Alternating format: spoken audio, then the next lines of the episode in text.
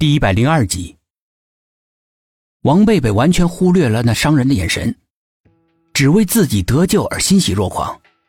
他努力的向上抬起头来，看到薛品涵正在用力的抓住他的一只脚，死命的往上扯着。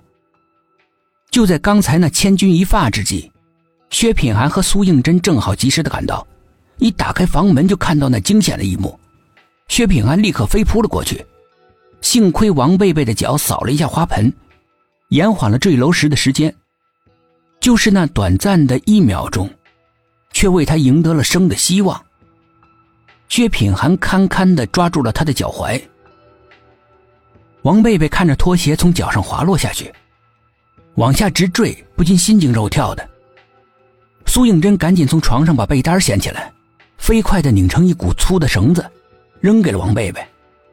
王贝贝立刻紧紧地抓住了这根救命的绳子。薛品涵还有苏应真齐心协力地把他拉了上来。王贝贝一下了窗台，便全身瘫软，一屁股坐在地板上。三个人都是惊魂未定的喘着粗气，汗流如注。一时间，谁也没有开口说话。四周的环境非常的安静，即使是吊根针也都能够听到声音。门外的走廊突然响起了轻微的沙沙的脚步声，小心翼翼的，躲躲闪闪，像是脚步的主人非常害怕被人发现一样，故意是这么轻手轻脚的。薛品涵的脸上瞬间阴云密布，向苏应真打了个手势，苏应真会意，连忙拉起了一堆烂泥的王贝贝，把他塞进了厕所里，自己则躺在床上用被子蒙着头。薛品涵一闪身，躲在了门后面。那个神秘的脚步声走到王贝贝的房门口，便停了下来，仿佛脚步声的主人正在门外犹豫、徘徊、判断。薛品涵悄悄的把枪拔了出来，警惕的留意着门外的动静。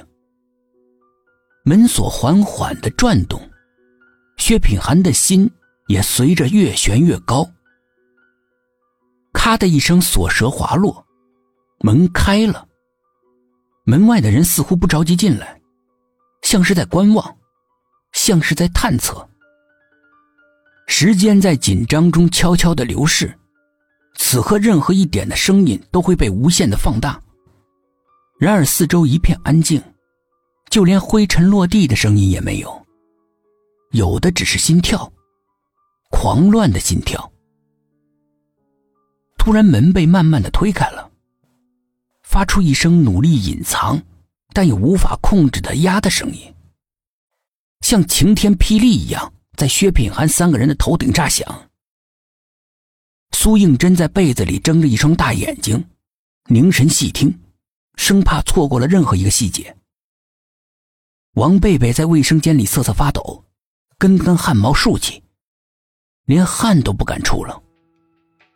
薛品涵屏住了呼吸，全神贯注的盯着那一点点打开的门缝。一个黑黑的、长长的人影从门外挤了进来。接着，地上一动也不动。看来影子的主人是个非常沉得住气、非常有心计的人。过了很久，影子才稍稍的抖动了一下，一个人闪了进来。躲在门后的薛品涵瞪大了眼睛。原来是他。那神秘的人在门口驻足，小心翼翼的查探，确定在没有危险之后，这才一步一步的向苏应真躺着的那张床走过来。